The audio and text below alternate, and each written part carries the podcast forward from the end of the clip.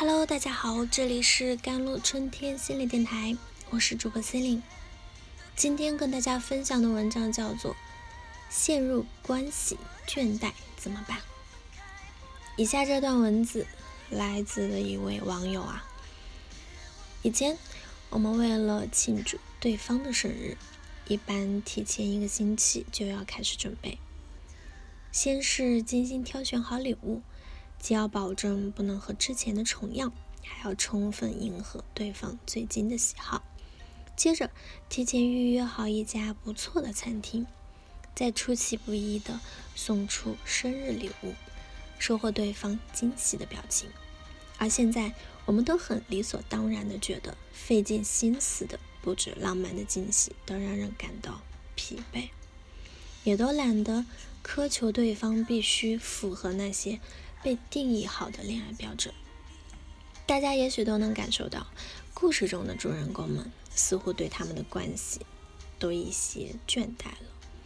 从精心挑选到懒得苛求，似乎是亲密关系中难免会经历的过程。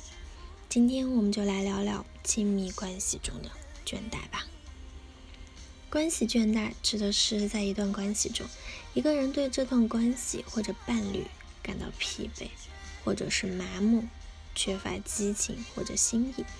研究者根据关系倦怠产生的原因，将其分为缺乏心意性倦怠和劳累性倦怠。虽然这两种倦怠有可能会同时出现在同一段感情中，但产生这两种倦怠的原因是不同的。在亲密关系中，彼此的关系得以维系和长久的关键在于。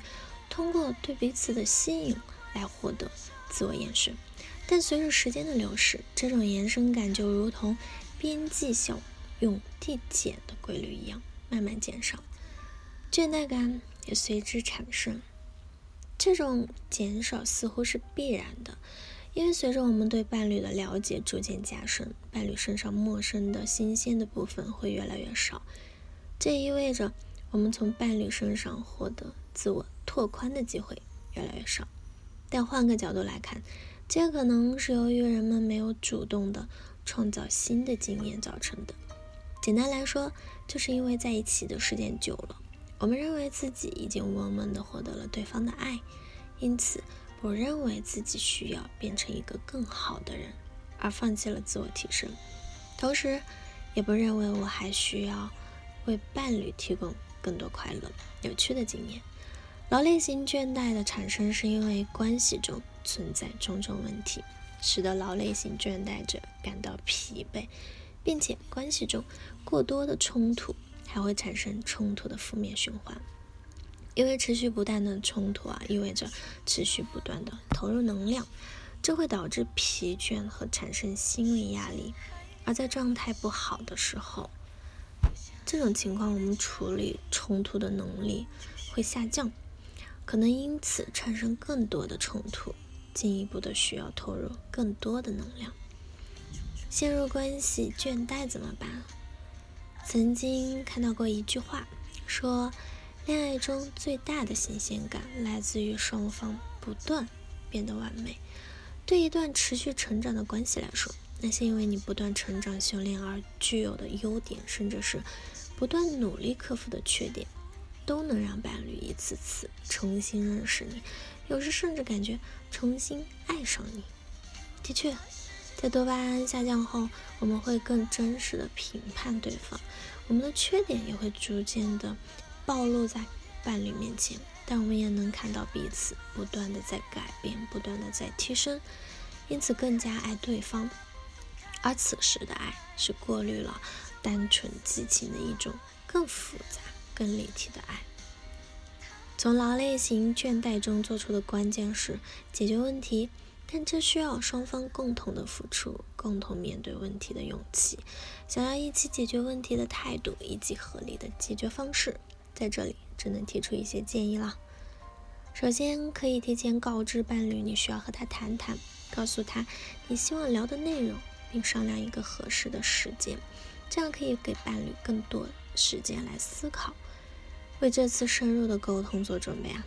避免因为谈话太突然而采取防御性的态度，再次陷入无休止的争吵中。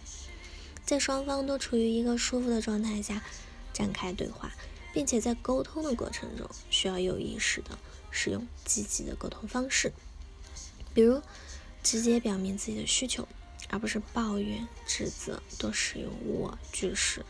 我觉得很难过，避免使用你就是，你让我很难过。最后就是，嗯，需要保持耐心，不要指望通过一次沟通就能解决你们之间所有的问题。任何小小的进步都是值得被肯定的，因为这也代表着你们都还愿意一起面对困难。最后想说，确实，恋爱谈久了，有很多东西可能都消失了，比如最开始的心动。对恋爱的憧憬，或者双方的耐心，但其实也有很多东西在生长着。我们必须接受，感情就是一件不断变化的事。